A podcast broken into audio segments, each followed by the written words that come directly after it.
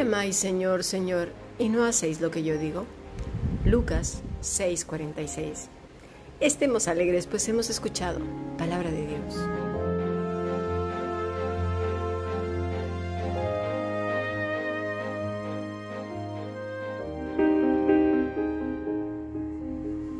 La Fundación Bíblica te invita a participar tanto de esta aula internacional hoy apegados a él, como a sus cursos online en mol.fundacionbiblica.com. También adoración de siervos todos los martes a las 7.30 de la tarde España a través de nuestro canal de YouTube. Para cualquier información escribe a fundacionbiblica.gmail.com. Aprendamos juntos del Maestro. Te esperamos.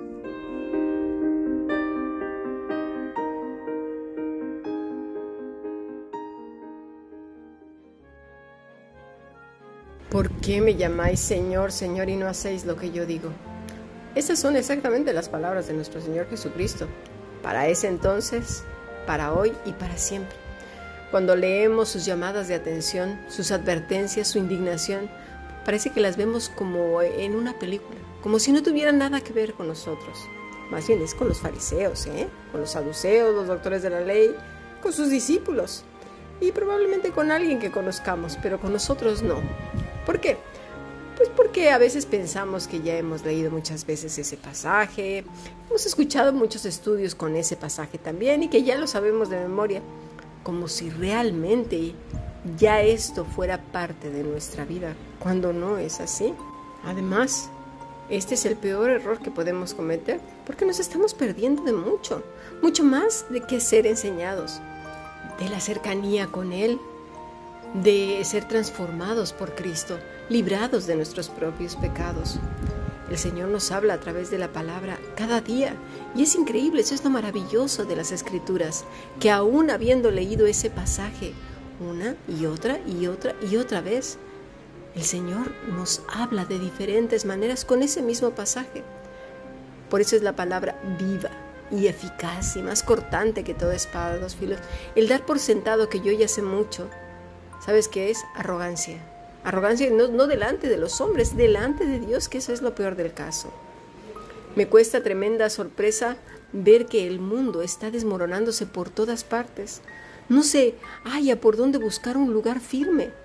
Este mundo se me imagina como esos castillos o figuras de arena que se hacen a orillas del mar, donde la arena es más húmeda, y ahí van haciendo unas obras verdaderamente preciosas. Pero de repente imagínate, la marea va subiendo poco a poco, poco a poco, tú no te das cuenta, pero ahí va subiendo. Luego, una ligera llovizna va cayendo y va perforando con cada gota, con cada gotita que va cayendo, esa, esa hermosa obra de arte que has hecho o que ves que es preciosa. Y luego viene un, ligero viento que va en aumento y que en cada ráfaga se lleva arenas, arenas que no, no, lo notas, pero el castillo ya no va siendo el mismo. Y así, hasta que ya no queda nada. Hace poco, en una de las playas de aquí de Barcelona, la gente estaba tan tranquila y eh, disfrutando del mar, cuando de repente vieron estos torbellinos que se forma en, el mar, pero pensaron que aquí no pasa nada, se va a deshacer. Sí, claro, se salió del mar y, bueno, causó una de destrozos impresionantes. En una playa mexicana, me parece que fue en Veracruz, también se, estaba la gente ahí disfrutando de la playa, no se dieron cuenta que el mar empezó a recogerse poco a poquito, en silencio, hasta que se salió todo, pero ahí venga un pequeño tsunami. Así somos, ¿verdad? Estamos viendo que las cosas están sucediendo y parece que aquí no pasa nada, esto no tiene nada que ver conmigo, o esto se va a calmar, esto va a cambiar. Esa, esa idea absurda es la que nos está invadiendo y nos está haciendo quedarnos pasmosos. ¿Sabes qué es pasmoso, pasmosa? Que produce pasmo, es decir, asombro o sorpresa, una actitud de tranquilidad pasmosa, que no hay acción, que no queda nada, que se queda la persona simplemente aturdida, como mirando, sin hacer absolutamente nada. Tú imagínate ese mismo castillo y ahí adentro viviendo gente diciendo, aquí no pasa nada. Ha venido siempre mucho viento y luego se calma. Ah, la marea también sube a veces y baja, pero tampoco pasa nada. Y llovizna, bueno, ah, también, pero siempre ha sido lo mismo. Aunque ya el castillo esté a medias, pero están diciendo que siempre pasa lo mismo. Y bueno, son pequeñas gotas y ya está. Y, el viento pasa lo mismo y bueno, todo igual. Pero ¿qué pasa? Al final se acaba, se acabó el castillo, se acabó todo y se murieron todos. Dicen, bueno, siempre ha pasado lo mismo. Hay unos pocos que llegan a pensar, bueno, es que esto está muy raro, están convergiendo todas las cosas y además la intensidad es más fuerte, ¿no te parece? No, siempre ha pasado lo mismo. Mira, tira de meroteca.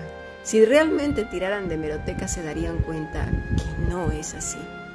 Ahora bien, ¿qué está pasando con la gente? ¿Por qué no lo cree a pesar de que salgan las noticias, la ciencia hable, arqueología hable, eh, los físicos hablen, los meteorólogos lo digan y no lo creen? ¿Es cuestión de fe? ¿Es cuestión de inteligencia? ¿Es cuestión de conocimiento? ¿Es cuestión de ser sabio? ¿Es cuestión de estupidez? Bueno, creo que es cuestión de falta de fe. Es cuestión de inteligencia y de conocimiento y de sabiduría. Sí, sí, sí.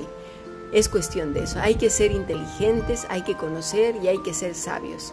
Pero también es una cuestión de abundancia desproporcionada de estupidez. Mira, vayamos a ver un ejemplo para, para poder entender. Esta semana veremos varios ejemplos de gente sabia, inteligente y de gente extremadamente estúpida. Y, a lo mejor dirás, ay, Camilo, digas groserías. Pues déjame decirte que no es una grosería. De hecho, médicamente hablando, la estupidez existe. Hay que conocer un poco más. Bueno, vamos a ver.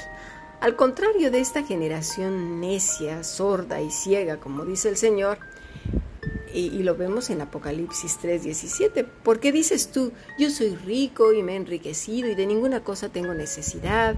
Y no sabes tú, dice el Señor, que eres un desventurado, miserable, pobre, ciego y desnudo. Y eso es lo que está pasando con todas estas personas que están viendo la ventisca, que están viendo la llovizna, que están viendo la marea que sube y dicen, aquí no pasa nada, siempre ha pasado lo mismo. Bueno, vamos a ver un hombre que supera en mucho a los hombres comunes, aún a los más ricos del mundo, ¿eh? Uno cuya gloria se conoce hasta el día de hoy, quien construyó cosas maravillosas que a nuestros días las seguimos admirando. Este hombre fue sabio, estudiado e inteligente. Por cierto, vamos a hablar de él y de su cultura el viernes. No te pierdas la clase de adoración de siervos porque va a ser muy interesante. Vámonos a Génesis 41, versículo 16 en adelante. Respondiendo José a Faraón diciendo, no esté en mí, Dios será el que dé respuesta propicia a Faraón. Recordemos que Faraón había tenido un sueño. Entonces Faraón dijo a José, en mi sueño me parecía que estaba a la orilla del río y que del río subían siete vacas de gruesas carnes y hermosa apariencia que pasían en el prado y que otras siete vacas subían después de ellas, flacas y de muy feo aspecto, tan extenuadas que no he visto otras semejantes en fealdad en toda la tierra de Egipto. Las vacas flacas y feas devoraban a las siete primeras vacas gordas, y éstas entraban en sus entrañas, mas no se conocía que hubiesen entrado, porque la apariencia de las flacas era aún más mala como al principio, y yo desperté. Vi también, soñando, que siete espigas crecían en una misma caña, llenas y hermosas, y que otras siete espigas menudas y marchitas, abatidas del viento solano, crecían después de ellas, y las espigas menudas devoraban a las siete espigas hermosas. Y lo he dicho a los magos, mas no hay quien me lo interprete. Hasta aquí, palabra de Dios. Bueno, el faraón, y no quiero revelar mucho, como ya lo dije, no, perdáis, no os perdáis la clase del viernes porque de verdad será inolvidable. Me refiero a la clase de adoración de siervos y he aquí yo vengo pronto, que de verdad nos sacudirán los cimientos. Bueno, y esto es lo que pasó con Faraón. Continuemos. Un sueño inquietante y no sabía qué quería decir, pero sabía que era algo realmente importante.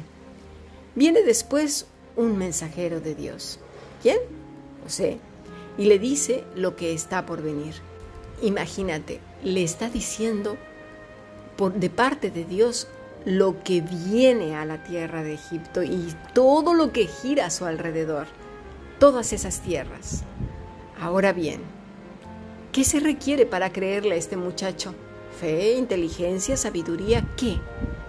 Porque este, a este muchacho no lo conocía, a sus sabios ya los tenía de antaño y otros venían de generaciones. Pero a este muchacho, además, hablaba de Dios cuando ellos eran politeístas. Y no solo eso, este chico venía de una cultura que no era muy vista porque además olían a ovejas. Es verdad, ya lo habían peinado, perfumado y arreglado, pero venía de esa cultura al final de cuentas. Además, otra cosa muy interesante, no estamos hablando de un gobernante cualquiera, de ahí de un pueblucho, ahí de una aldea globera o bicicletera, como dicen. No, no, no, era nada más y nada menos que de Egipto en toda su gloria. Eh, además, lo pudo haber fulminado sin ningún problema a la hora que empezó a hablar de Dios y de cosas de esas. Uy, ha de haber dicho este ya, es un fanfarrón. No, aparte, Faraón era un hombre que no tenía temor de Dios. Pero sabes una cosa, la inteligencia no es lo mismo que la sabiduría. Y el discernimiento no es lo mismo ni que la inteligencia ni que la sabiduría. Pero mira, todas estas juntas, aún para el hombre natural, cuando convergen, esta persona se vuelve valiosa en sus decisiones, porque aparte son prudentes, piensan, consideran. ¿Por qué? Pues por lo que acabo de decir, porque son inteligentes, porque son sabias y tienen discernimiento. Pero todas estas cosas juntas cuando vienen del cielo son verdaderamente nuestras aliadas a los hijos del Señor, sobre todo en los momentos de crisis, en momentos de densa oscuridad, de confusión, de persecución, de cosas horrendas o frente a gente perversa. De verdad pido de toda vuestra atención, porque el Señor dice, ¿por qué me dices Señor y no haces lo que yo digo? Eh, ah, eh, nos hace muy se nos hace muy fácil decir, ay, sí, mi Señor, mi Señor y mi Padre, y va Padre, y, todo lo que... Pero a la hora de que nos está hablando el Señor y diciendo la verdad a través de sus voceros, no lo creemos. Y yo no estoy hablando de los fanfarrones que andan por ahí chantajeando, manipulando a las personas para que hagan lo que ellos quieren. Por eso es tan importante vivir apegados a Cristo, conocer las escrituras, sino que vamos a saber nada. Bueno, este hombre poderoso no se envaneció en su riqueza, en su gloria o en todo lo que había logrado. Consideró de inmediato lo que José le había dicho. Se detuvo, pensó, escuchó, no se alocó, no fue arrebatado, no dijo, no, no es cierto, esto siempre ha pasado. No, no es cierto. Eh, porque yo, leí eh, en un artículo de no sé quién, porque además esos artículos que luego nos eh, presumimos y nos, se nos hincha el pecho como si fuéramos gallos, es que yo leí el artículo, no sé qué, el artículo de no sé cuánto, en un, ahí en una revista muy conocida, pues que nos damos cuenta que están hechas por hombres de carne y hueso, que son pecadores. Es, la palabra de Dios es viva y es eficaz, es incomparable.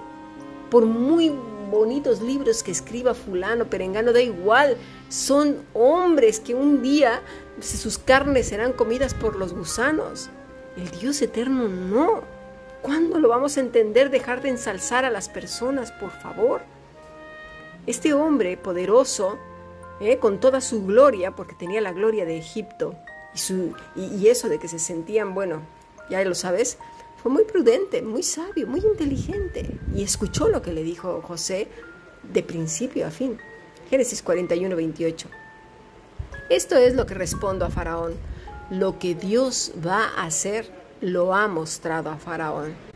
De verdad lo digo como, como hija de Dios. Siento un gran dolor cuando veo a mi propia familia, amigos, compañeros, mi nación, no escuchan, simplemente ignoran y dicen, no, yo lo he escuchado en, el artículo, yo lo he visto en la televisión, es que siempre pasa, vi un documental en History Channel, vi otro en Discovery no sé qué, Animal Planet, ah, porque a mí el político de no sé qué dijo tal. Madre mía, de verdad es una vergüenza.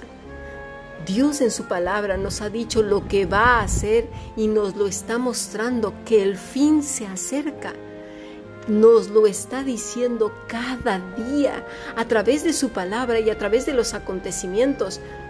Pero creyendo, mucha gente ser sabia, porque ha escuchado, porque ha leído, porque no sé qué, porque los artículos de no sé qué, porque el pastor tal, porque no sé qué, los hacen más veraces que la propia escritura. Pero les va a pasar lo que al castillo. Están viniendo las mareas, los vientos, las tormentas, y el castillo se va a venir abajo con todo y todos. Pongamos atención a la escritura. Esta semana estaremos hablando precisamente de esto, los últimos tiempos. O escuchamos y obedecemos, porque eso es lo que dice el Señor. ¿Por qué me dices Señor? Y no haces lo que yo te digo. De verdad, ¿eh? O si no, nos quedamos.